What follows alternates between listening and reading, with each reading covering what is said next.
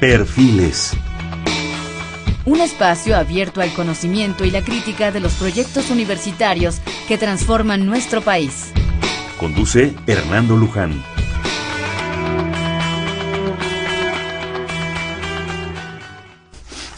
¿Qué tal? ¿Cómo están? Buenas noches. Estamos nuevamente retomando perfiles. Este es un espacio en donde conversar con las mujeres y los hombres que día a día forjan nuestra universidad.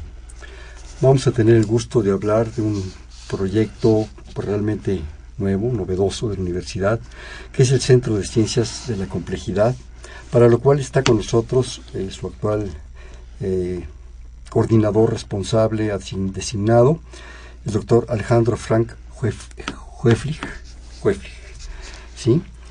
El doctor Frank llevó a cabo sus estudios en la UNAM, donde obtuvo el doctorado en física en 1979, año que ingresó al Instituto de Ciencias Nucleares como investigador asociado, alcanzando en 1987 el nivel de investigador titular de tiempo completo. En 85-86 realizó un año sabático en la Universidad de Yale en el laboratorio de Brookhaven, mientras que en 91-92 fue profesor de la Universidad de Sevilla y en 90 fue nombrado investigador nacional del más alto nivel. Ha trabajado en diversas áreas de la física nuclear y molecular, simetrías de la mecánica cuántica y en temas multidisciplinarios dentro de las ciencias de la complejidad. Postuló en el 89 la existencia de un nuevo modo de excitación nuclear que fue observado en 93 por un grupo experimental en Alemania. En 99 ha trabajado también en laboratorios de Francia y Suiza, donde se realizaron mediciones de las propiedades de isótopos de oro que confirmaron las predicciones sobre la existencia de la supersimetría nuclear en cuartetos de núcleos propuesta por el Dr. Frank y sus colaboradores.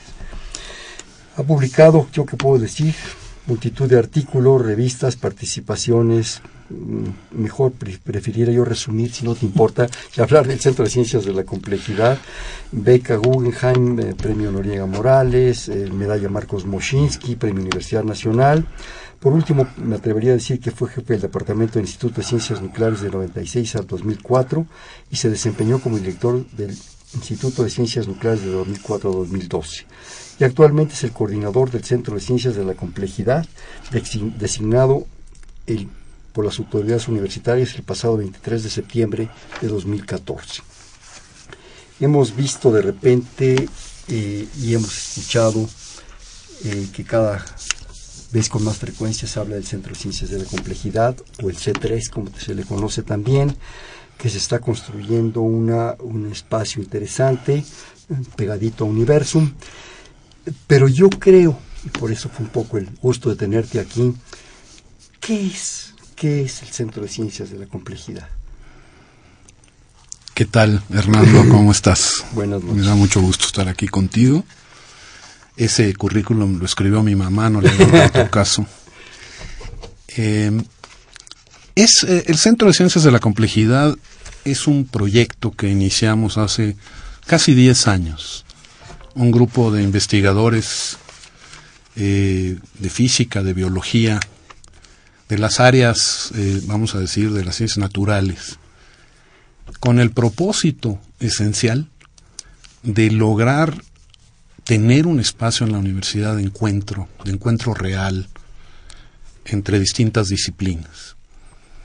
La ciencia de la complejidad, eh, muchas veces la gente pues le suena como algo muy complicado. Como muy complejo. Como muy complejo. en realidad las ciencias de la complejidad tienen que ver con los problemas reales, con, eh, tal vez el ejemplo más claro es los ecosistemas, la, ecología, en donde no podemos estudiar separadamente a las componentes de estos ecosistemas. No, no podemos estudiar en, una, en un bosque de lluvia, por ejemplo, a las lagartijas que viven ahí o a los árboles por separado. Todos, todas las componentes están fuertemente acopladas, todas las componentes están integrados en un todo. Y eh, el afectar cualquiera de las componentes afecta a todo el sistema. En ese sentido, la complejidad tiene que ver con todas las escalas. y precisamente por eso requiere de la participación de las muy distintas disciplinas que se tienen. No, no puede ser que los físicos o los biólogos o los sociólogos resuelvan o hagan una contribución importante en, los problemas que tienen que ver con la complejidad, que son básicamente todos los problemas que tenemos hoy en día en la sociedad. Esa es un poco la, complejidad, un poco la visión de la complejidad, con un ejemplo que creo que viene como anillo al dedo, que es la ecología. Como tú dices, no podemos ver una parte y perder el todo, un ver un árbol y perder el bosque. ¿sí? Tal cual. Eh, se pierden las cosas y todo afecta a todo, todo está en todo todo vibra con todo.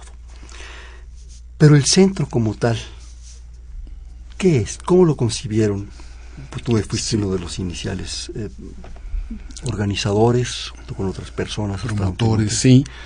Eh, hay un grupo base que estuvimos trabajando en ello y la concepción fue precisamente esa. Empieza a surgir en el mundo, digamos, un poquito en contraposición a cómo la ciencia ha procedido de manera, por cierto, muy exitosa a lo largo de los siglos, desde Galileo para acá, podemos decir por lo menos la ciencia occidental, eh, en que pudimos en forma reduccionista comprender, eh, describir de forma muy detallada y utilizando elementos matemáticos muchas veces el funcionamiento de la naturaleza, lo que nos ha permitido pues tener una tecnología que todos disfrutamos hoy en día y una visión del mundo. Sin embargo, eh, esta, esta, esta, metodología, vamos a llamarla reduccionista, aunque no, no, no, lo quiero decir en forma expectiva de ninguna manera, no es capaz de eh, la forma en que los sistemas eh, complejos, los sistemas reales, el clima, eh, el agua, la ecología, la energía, se comportan en nuestro planeta.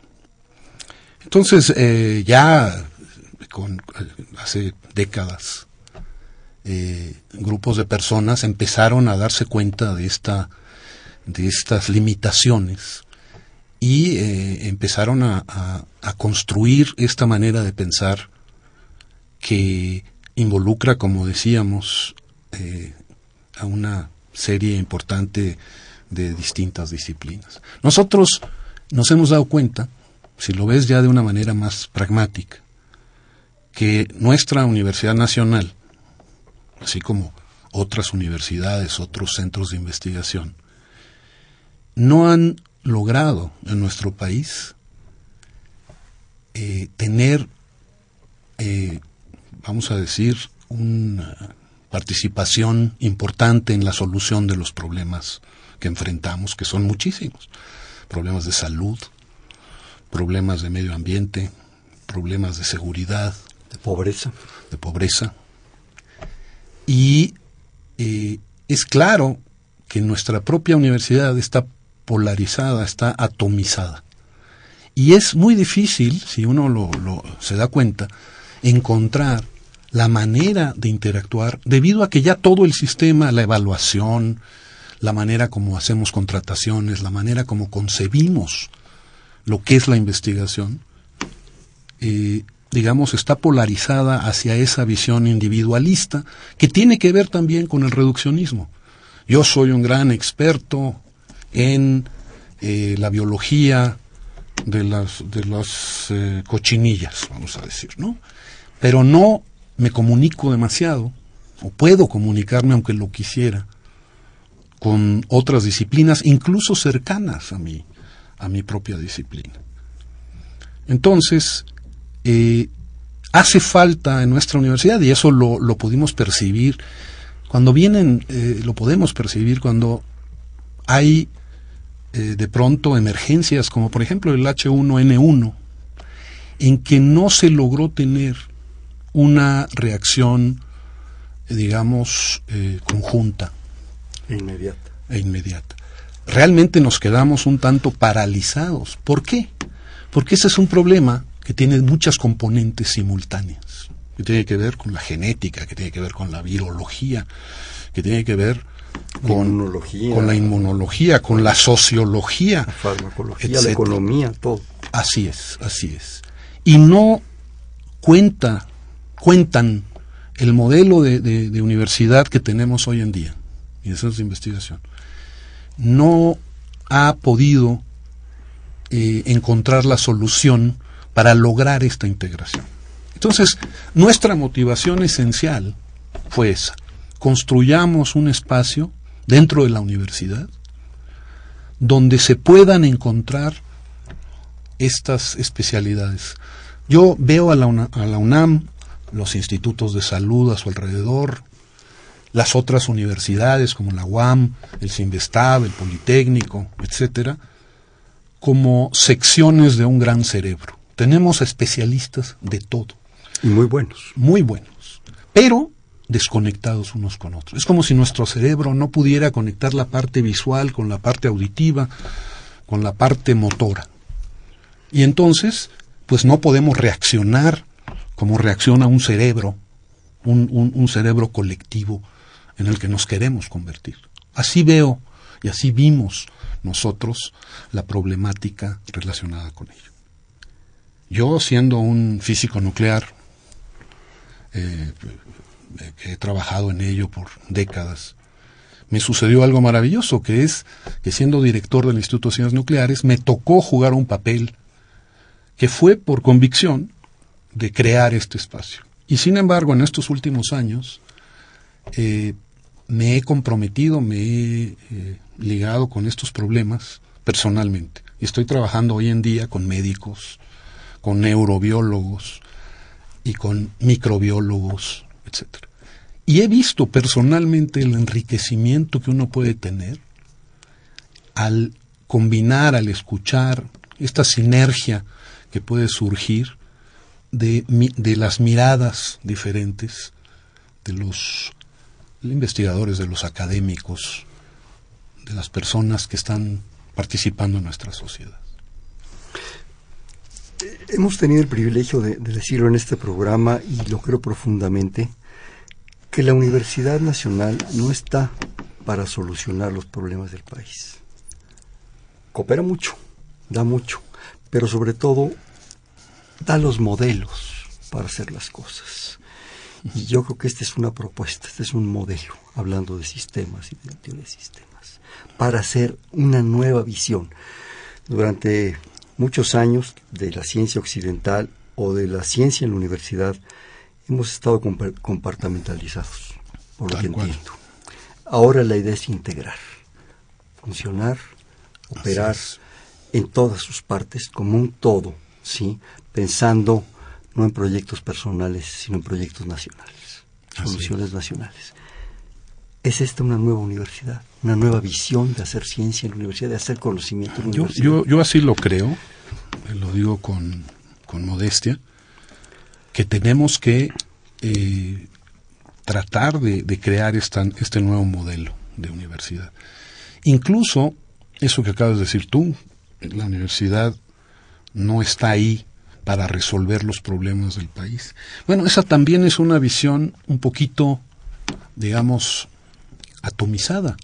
La universidad hace esto, la sociedad hace el otro, el gobierno hace esto. Es a lo que hemos estado acostumbrados. Es lo que hemos estado acostumbrados. Sin embargo, yo creo que nuestra universidad, aparte de toda la ciencia básica, del desarrollo de las artes, de la cultura, de las ciencias sociales, puede hoy en día dar la pauta para cómo, eh, digamos, formular, cómo visualizar la problemática nacional, que incluye, como dices tú, la pobreza, la seguridad, la economía, la migración, la migración, eh, eh, etcétera, la, salud, la salud, de una manera importantísima, el hambre, el hambre, eh, el cambio climático, que es tal vez el problema más grave que al que nos vamos a enfrentar y nos estamos enfrentando en las próximas décadas. Con su, su problema que es el agua por supuesto. Entonces es una nueva visión de la universidad para la sociedad. Eh, suena un poco, eh, digamos, pedante, pero eh, lo que estamos haciendo es tratar de llamar la atención primero de los universitarios, de nuestros colegas académicos, de otras dependencias, de otras instituciones, para acompañarnos en esto. No es el centro no ha sido concebido como un centro, vamos a decir, normal de la universidad. Los centros hasta hoy, los institutos, los centros, eh, han surgido con un modelo de analizar una problemática, una serie de problemáticas muy particulares. Un ejemplo clásico es el centro de fijación del nitrógeno, que hoy en día es el centro de ciencias genómicas, que es un poco más amplio. Sin embargo, cada uno de estos centros, el centro de geología, de geofísica, de astronomía, de biología, de física, tienen un papel en un área determinada. Quiero decirte que nuestro Centro de Ciencias de la Complejidad, que por cierto su edificio está por terminarse y se va a estrenar, se va a inaugurar probablemente en menos de dos meses, está diseñado de otra manera. Está diseñado para no tener, fíjate, personal fijo. Porque precisamente nos ha sucedido que cada uno de estos institutos, y lo digo con todo el respeto que me merecen todos los logros que han tenido. Nos han dado muchas cosas. Nos han dado muchísimas cosas, pero no son flexibles. No pueden reaccionar ante los cambios que se vienen, porque tienen un personal fijo, tienen una, digamos, una mirada fija sobre los problemas, y eso no les permite adaptarse de la manera que creo que se necesita. Entonces, nuestro centro de ciencia de la complejidad está llamando a una convergencia ahí en que la gente pase temporadas. No vamos a contratar a gente en forma definitiva. Vamos a contratar a postdoctorales, vamos a traer a gente a que pase una temporada, a que haga sabáticos, hay grupos, estancias, estancias y, y, y ese modelo rompe un poco, un mucho, con el paradigma eh, que se tiene hasta ahora. Y es de verdad un, un espacio abierto, no solo a los centros e institutos universitarios, sino que queremos recibir a médicos, a, a ingenieros, a, a, personal que venga de fuera, a hacer eventos. Hay una emergencia, se puede hacer un evento, tenemos el apoyo del, del Consejo Nacional de Ciencia y Tecnología, no he mencionado todos los apoyos que hemos tenido para equipar de una manera muy moderna. Tenemos eh, equipo computacional y de telecomunicaciones muy moderno y que nos permiten entonces no solo la, la, las reuniones presenciales, sino la comunicación con eh, diferentes espacios en México y fuera de México. Entonces, eh, si tú te fijas cuando vas a un centro, un instituto, en la universidad o en cualquier otra universidad, eh, encuentras que es un conglomerado de espacios individuales, donde hay una oficina, un cubículo, en el cual tú eres dueño por 20, 30, 40 años. Acá hemos diseñado el edificio para que haya 10, 15, 20 espacios de encuentro. Si hay, desde luego, oficinas, eh, eh, no hay laboratorios, la gente va a regresar a sus laboratorios. Esto es un lugar de encuentro, de discusión, de trabajo, pero eh, queremos entonces romper también con ese paradigma de conglomerados individuales, feudos personales. Entonces este feudo se repite a nivel interno de los centros e institutos y a nivel de los distintos institutos que no tienen vías de comunicación, claro que se han dado interacciones muy importantes, pero no hay un mecanismo, no está estructurado para lograrlo. Resumiendo, a ver si estoy en lo correcto, el Centro de Ciencias de la Complejidad, o el C3, como se está conociendo también, es un espacio de diversidad, de plasticidad y de velocidad de reacción. Muy buena, yo creo que lo has eh, descrito de manera muy precisa. Queremos que sea un lugar plástico, que sea un lugar que pueda adaptarse, que pueda cambiar, que pueda reaccionar. Y estamos invitando de verdad, estamos buscando los mecanismos para abrir las puertas de la manera más efectiva. Me gustaría citar un caso de salud en el que ya estamos trabajando. Esto no nada más es un proyecto que, estamos esperando que funcione, sino que llevamos 10 años trabajando. Hemos estado eh, invitados en el sexto piso de la Torre Ingeniería hasta ahora y hemos logrado ya algunos éxitos, hemos tenido algunos éxitos. Resultados.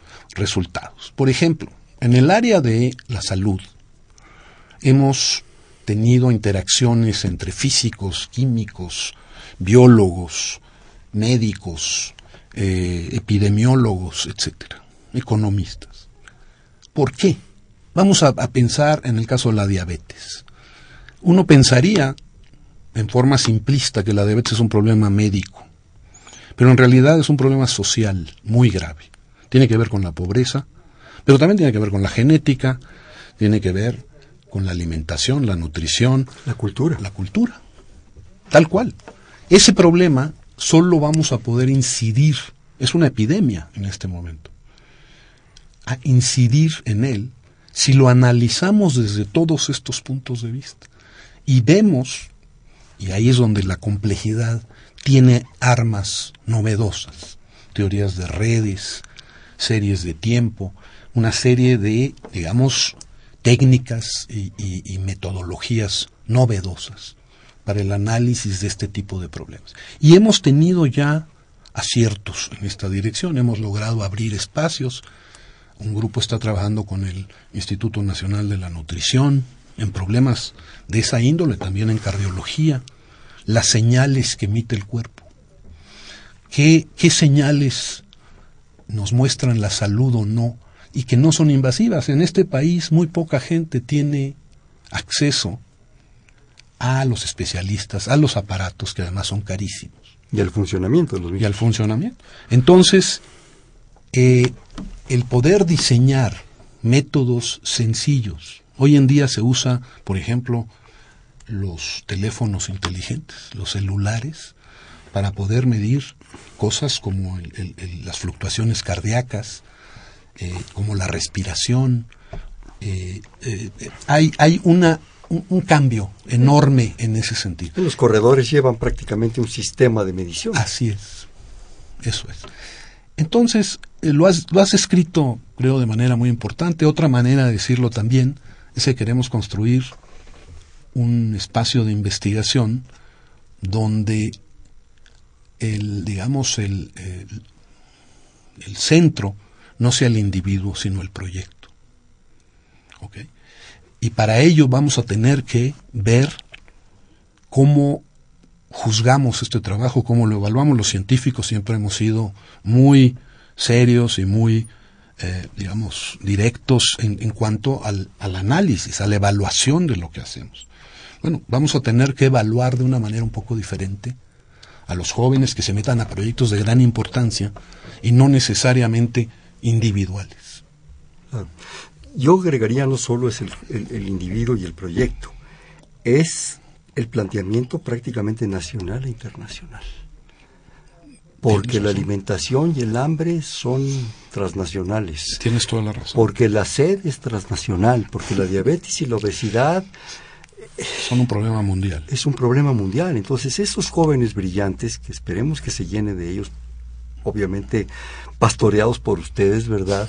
Los, los ya más, más maduritos, que en un momento dado puedan tener esa visión de las cosas. Y sobre todo, lo que me decías hace un momento antes de entrar a la cabina, formar gente. Sí. Con otra visión, con otra perspectiva, con otra propuesta. Y que a lo mejor esa, dentro de 10, 15, 20 años, va a ser otra, la plasticidad. Así es, así es. Y quiero decirte que eh, tenemos esa visión, hemos logrado, debo reconocer aquí el, el- el gran apoyo del rector de la universidad, el doctor José Narro, del coordinador, que han creído en este proyecto y lo han apoyado de manera muy decisiva, y eh, el CONACIT. El CONACIT también nos ha apoyado fuertemente a través de su programa de laboratorios nacionales y ya tenemos en este momento apoyos para tener del orden de una decena de postdoctorales, por ejemplo. Y estamos, como tú acabas de enfatizar, eh, tratando de crear eh, maestría, maestrías que tengan que ver con esta, con esta comunicación. Siempre hemos hablado, Hernando, de que somos un poquito como una torre de Babel. No nos entendemos unos a otros. Y yo escribí un artículo hace ya algunos años en que decía, el título era el C3, piedra roseta para la ciencia. La piedra roseta es esta, esta piedra encontrada que tenía escrito lo mismo en varios, en griego y en egipcio, y que permitió traducir de unos a otros. Claro. Eh, ¿Me permites hacer un corte de estación, por favor? Estamos en Perfiles, un espacio en donde conversar con las mujeres y los hombres que día a día forjan nuestra universidad. Estamos platicando con el doctor Alejandro Frank, actual responsable del Centro de Ciencias de la Complejidad, el C3, en 5536 8989. Le repito, 5536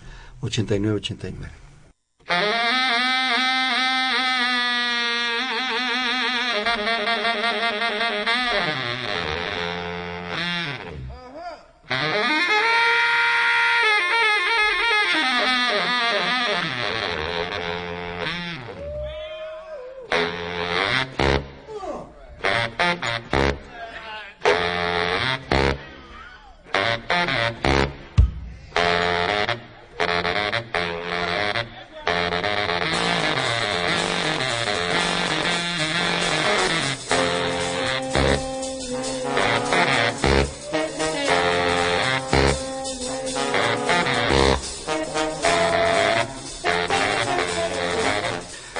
Noches, estamos en Perfiles, un espacio en donde conversar con las mujeres y los hombres que día a día forjan nuestra universidad.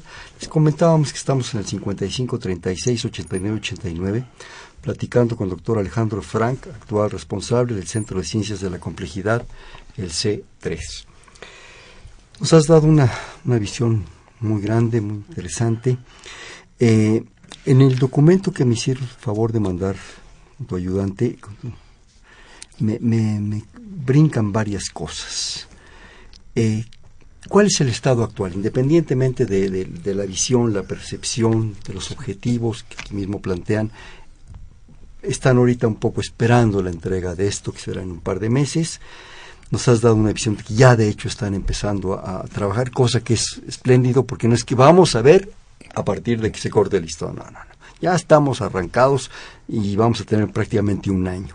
Y actualmente la gente, la comunicación con los postdoctorantes, con los que están interesados, ¿cómo es su estado actual operativo? Bueno, mira, eh, hay, hay varias cosas, ¿no? Una, eh, el año pasado logramos existir. Llevamos 10 años en ello. Sí. De 2008 eh, tenemos un espacio físico. El rector tuvo la visión de ofrecernos el construir un espacio especial.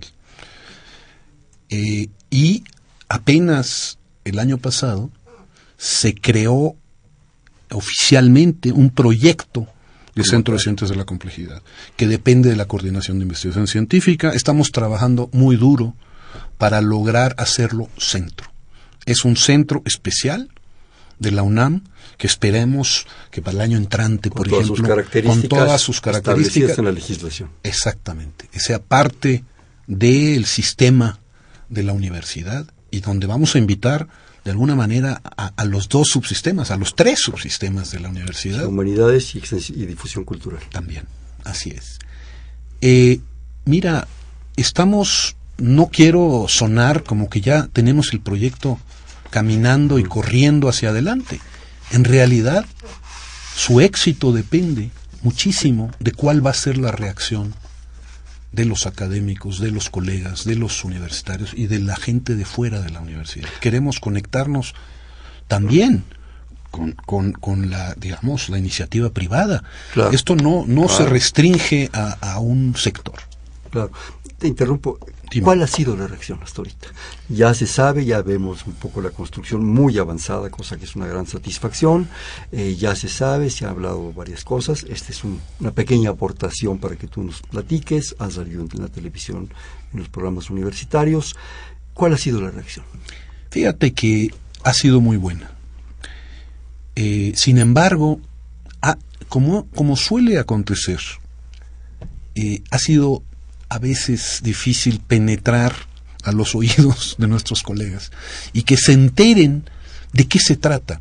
Ellos pasan frente a Universum, ven esta construcción maravillosa que está flotando sobre las rocas, porque también insistimos en tratar de ser sustentables y, permitir que, la roca, la, flora, la fauna eh, convivan ahí con nosotros. Eh, y, la gente dice, bueno, ¿qué es este centro? Otro centro. Otro más. Hay, hay 40 centros, 50 centros en la universidad, este es otro más. Y, no, no es eso. Esto es este espacio de encuentro. Y eso no hemos logrado, yo lo digo aquí con sinceridad, realmente que se conozca este mensaje. Y yo estoy buscando distintas maneras. Yo les agradezco mucho la invitación a este programa.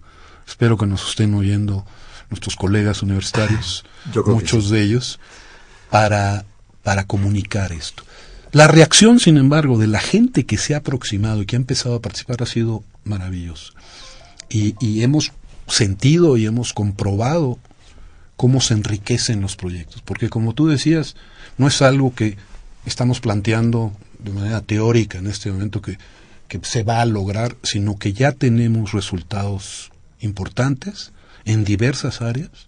Hemos logrado atraer a gente pues, de matemáticas aplicadas que está trabajando en, cuestiones, por ejemplo, del tráfico urbano, de ciudades, de cómo analizar los problemas que tiene las ciudades de nuestro país y de fuera de nuestro país. Tenemos contactos internacionales. Eh, y creo que de alguna manera, como decía mi amigo Chris Stephens, que ha sido uno de los pioneros junto con Elena Álvarez Huilla y otros colegas de este proyecto, tenemos una situación única. Tenemos una densidad de inteligencias y de habilidades impresionante en esta ciudad, en el campus universitario y sus alrededores y más allá. Son muchas neuronas por milímetro cuadrado. Exactamente. Un poco dispersas estas neuronas. Respecto a las humanidades, ¿cómo se van a integrar? ¿Cómo lo van a hacer? Sí. Eh, primero te diría que estamos, hemos partido de un lugar distinto que los otros esfuerzos que se han hecho. Se han hecho esfuerzos de muchos tipos. Los megaproyectos, también se han creado centros desde las ciencias sociales, eh, con un afán multidisciplinario. Creo que este es uno de los primeros esfuerzos de hacerlo desde las ciencias naturales, desde las matemáticas, desde la física. Y eso le da una perspectiva un poco diferente. Ya hemos tenido interacciones importantes con, las ciencias sociales.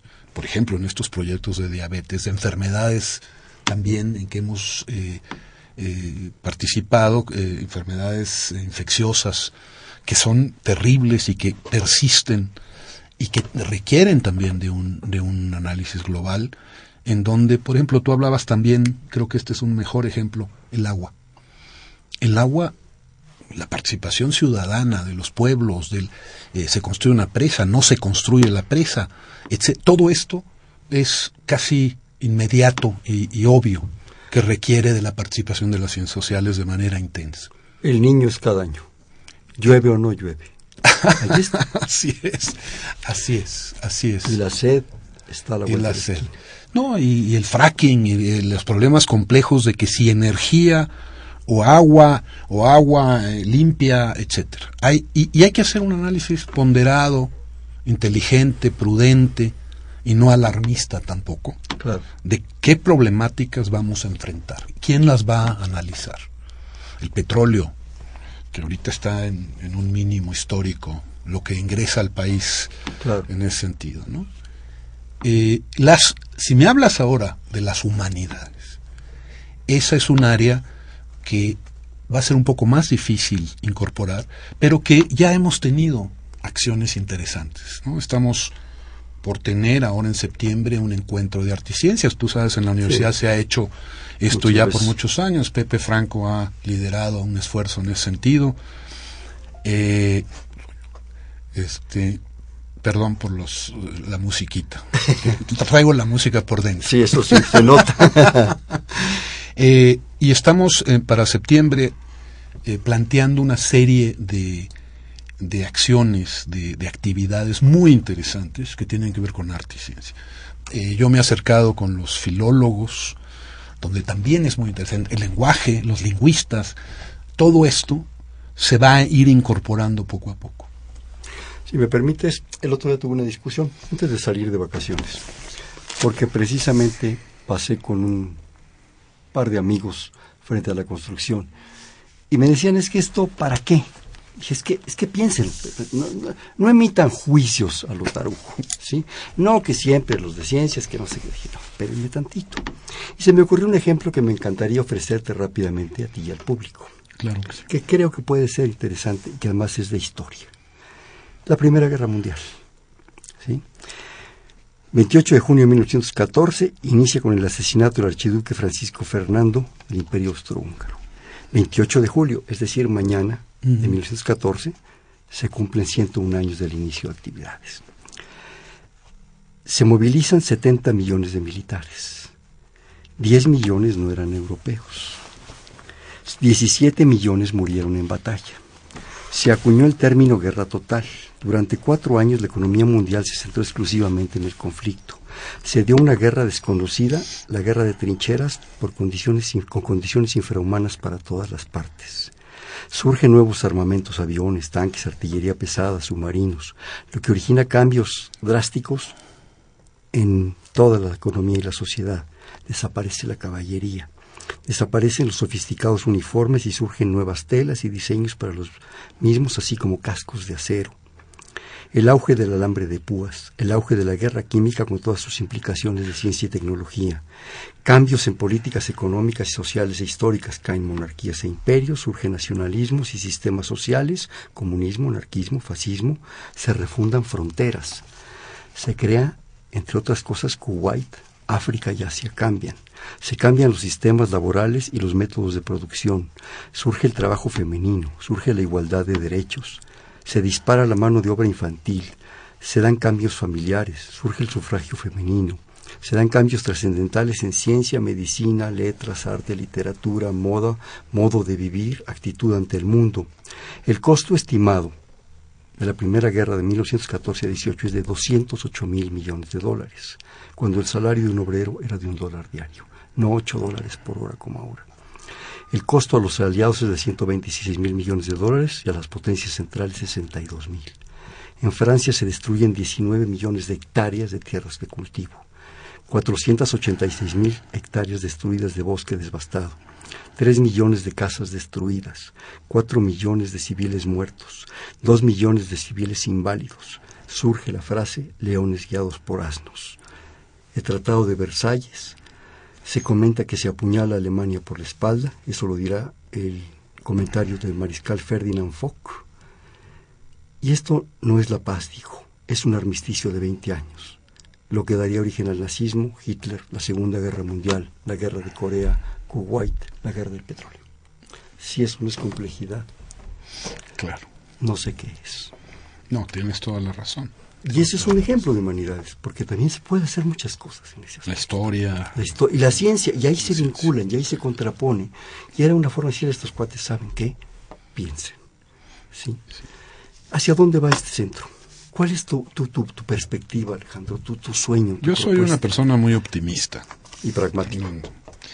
Y, y creo que, que este centro va a persistir, va a sobrevivir a los cambios, a los años, sobre todo si logramos integrar a los muchísimos jóvenes talentosos que tenemos en, en este país. Y, creo, además el CONACIT nos ha dado un gran apoyo para que no sea único en este país. Nos ha dado los mecanismos, los instrumentos para crear, ayudar a crear otros C13, otros centros de complejidad en la República. Ah, el, de, hecho, en la segunda, digamos, etapa de laboratorios nacionales, la, la mayor parte del dinero es para eso, para la conexión, para el establecimiento de, mecanismos de comunicación y de, interacción con eh, universidades de provincia que van a ser eh, su propia van a, van a ser la semilla para otros centros de esta índole regionales, vamos a decir. Entonces yo, yo estoy muy optimista, Fernando, en ese, en ese sentido. eh, por supuesto que requerimos del apoyo muy grande de los comunicadores, de los académicos, de las agencias de, noticias de comunicación para dar a, conocer lo que es este proyecto, que no es un proyecto personal, no es un proyecto tampoco de área, no somos los científicos, los físicos, los, los que estamos haciendo esto. Queremos abrir este espacio para nuestra universidad y que quede ahí este, este espacio y que nos permita buscar otras avenidas para estar vinculados, mejor vinculados con la sociedad, que es la que nos ha financiado todo, todo este tiempo. Es darnos la oportunidad de pensar de otra manera. Por eso te contaba esto, porque, porque realmente me, me dio... No me gustó ese comentario de que, ¿para qué esto? Es que todo está, como tú dices, interactuado. Tenemos que empezar a pensar de otra manera. Tenemos que aprender a pensar de otra manera. Pero una cosa que es importante que tú ya comentaste, tenemos que hablar otros lenguajes de otra manera. Tal vez el mismo lenguaje con otras perspectivas. Ahorita que hablabas de, lo filológico y los lenguajes. Esa comunicación no es fácil. No es fácil. Entre la física, las matemáticas, la biología, las letras, el arte, la cultura, la historia tienes razón. Pero fíjate, eh, Hernando, que, que, que nuestra experiencia ha sido que el sentarte y escuchar a los otros. Más que hablar, escuchar. Escuchar. Es de un enriquecedor impresionante. Yo te comentaba antes de esta que empezara esta entrevista que para mí personalmente ha sido muy enriquecedor el hablar con mis colegas, el poder colaborar con colegas de otras áreas. Me ha, de hecho, a mi avanzada edad, me siento como un joven que entra a un área novedosa y que está eh, emocionado con el futuro. Entonces, eh, es difícil la comunicación, pero no es imposible, y tiene que ver más que nada con la apertura, con el escuchar. Eh, eh, como tú decías, somos un mar de neuronas que estamos desconectadas y a veces hablamos en términos un poco diferentes, pero hay un respeto que debe existir a ese conocimiento de los demás y de esa manera de ver las cosas de los demás. Sin ese respeto no lo vamos a lograr. Y, y creo que nosotros partimos de ese, de ese respeto, de ese deseo de, de vincularnos con no solo con las otras áreas, con, con, muy diversas áreas y con la sociedad mexicana, con los chavos, la educación, no hemos hablado de educación, pero ese es un tema muy complejo y que estamos viendo estos años que ha hecho crisis en nuestro país. Yo creo que complejidad y educación y complejidad y comunicación van a ser esenciales. Son muy esenciales. Y yo creo que aquí se va a eh, requerir algo muy importante, apertura y cultura. De acuerdo. ¿Qué más esperar que la ciencia se vuelva parte de la cultura de México? Una cosa que a mí me, ha movido siempre en la universidad son los jóvenes. Tenemos entre CCHs y prepas casi 120 mil jóvenes. Es una ciudad. Van a hacer proyectos para ellos, se piensan hacer proyectos, se les va a involucrar. Yo creo que es Absolutamente, sí. Estamos eh, te digo, uno de nuestros proyectos principales tiene que ver con eh, comunicarle a los jóvenes y con iniciar este tipo de troncos comunes para poder aprender a escucharnos unos a los otros. Dime, hermano. Este, mira, nos mandan algunas, algunas participaciones. Bueno, eh, María Servín de la Colonia San Rafael, un abrazo y felicidades por tan excelente programa. Pues al doctor Frank es el que lo hace. Eh, Benito Díaz Contreras de Fuentes de Satélite, muchas gracias por la llamada. ¿Cómo puedo encontrar en contacto con el doctor Frank? Tengo un sobrino que estudió mecánica de fluidos en Holanda y en México no ha conseguido emplearse. Se plantea regresar a Europa, lo cual sería una pérdida para México. Mi sobrino desea vincular sus conocimientos con cuestiones sociales. Si el doctor desea contactarme, te da su número, ahorita te lo paso. Ojalá pudiera a ver un medio de contacto, ahorita das una página. Hilda de San Román, de Tolu, desde Toluca, ¿cómo es la técnica, rutina del trabajo? ¿Se arman equipos interdisciplinarios, transdisciplinarios, corregirías tú, y se resuelve el tema, después se disuelven? El hecho de que los equipos sean provisionales da oportunidad de participar a más personas, pueden participar personas externas y los exalumnos, cómo se publican hacia la comunidad los proyectos y la comunidad del centro. En otras partes del mundo hay iniciativas similares, me ganó esa pregunta, pero bueno. Excelentes preguntas todas, excelentes. Eh, efectivamente, esto es algo que se organiza desde abajo.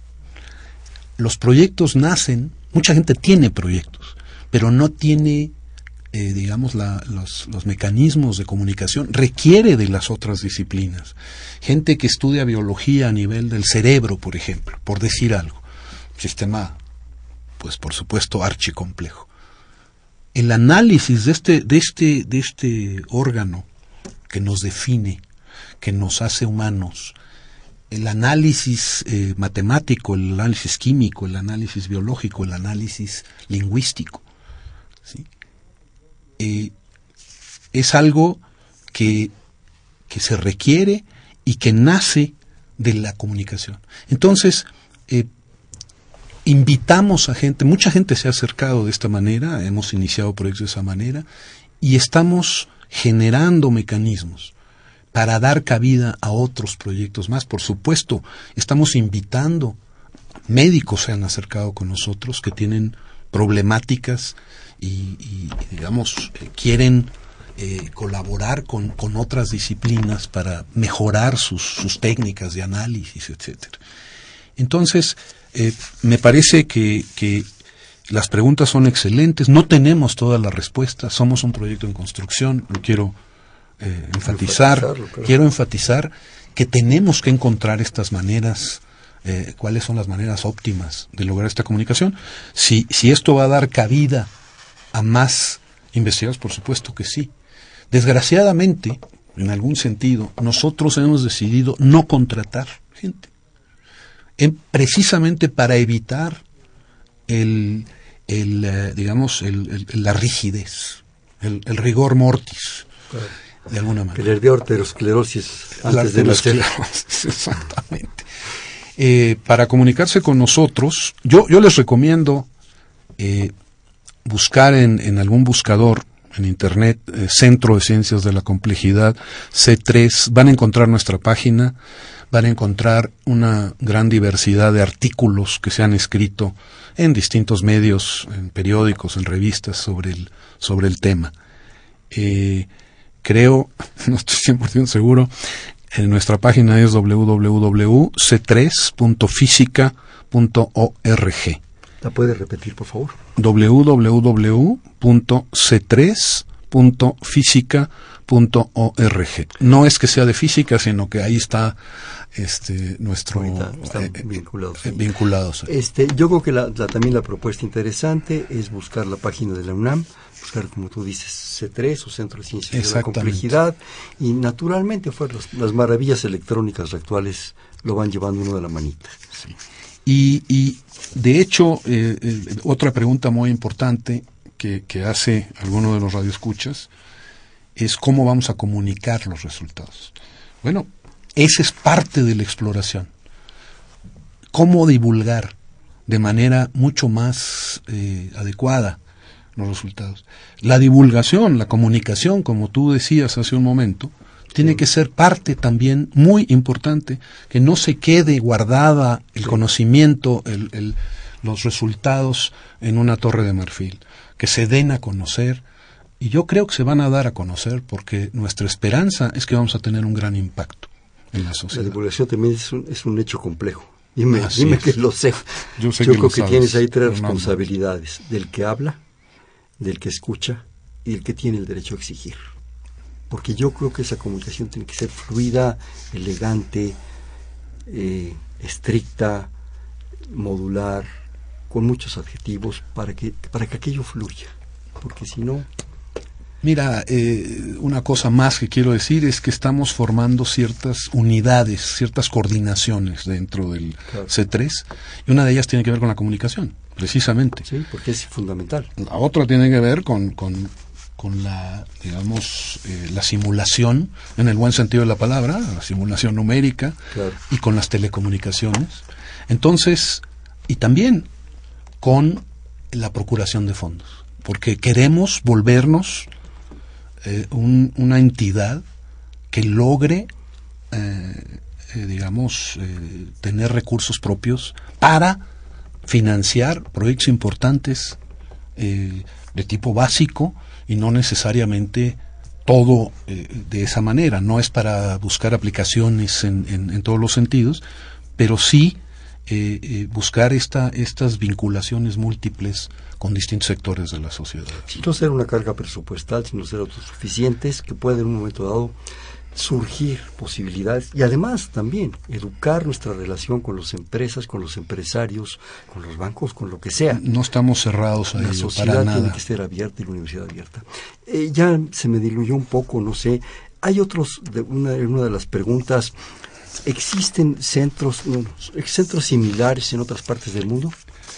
Sí, sí existen. Hay, hay, hay uno muy famoso, el, el, de Santa Fe, que empezó con... Nuevo México. De Nuevo México, eh, que es un, un centro muy novedoso que se creó hace varios años, hace ya bastantes años, eh, hay centros Max Planck en Europa diferentes, pero casi todos son, son de gran, gran eh, digamos, nivel.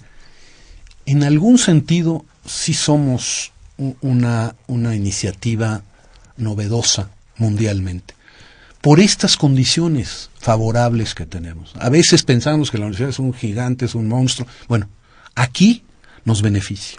Es una gran ventaja es una gran ventaja esta, esta situación y, bueno, Tienes estamos 200 dependencias de mucha diversidad que pueden aportarte cosas. Y sobre todo las neuronas por milímetro cuadrado.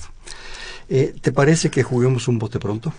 Sí. Yo te digo una, una palabra y tú me dices inmediatamente la siguiente. Complejidad. Sistemas. Ciencias de la complejidad. Soluciones. El C3 una esperanza. Los sueños. Se pueden hacer realidad. Los jóvenes. Son parte eh, fundamental del proyecto. La UNAM. La UNAM, la gran madre, el alma mater. México. Nuestro, nuestro centro, nuestro. ¿Quién es Alejandro Frank?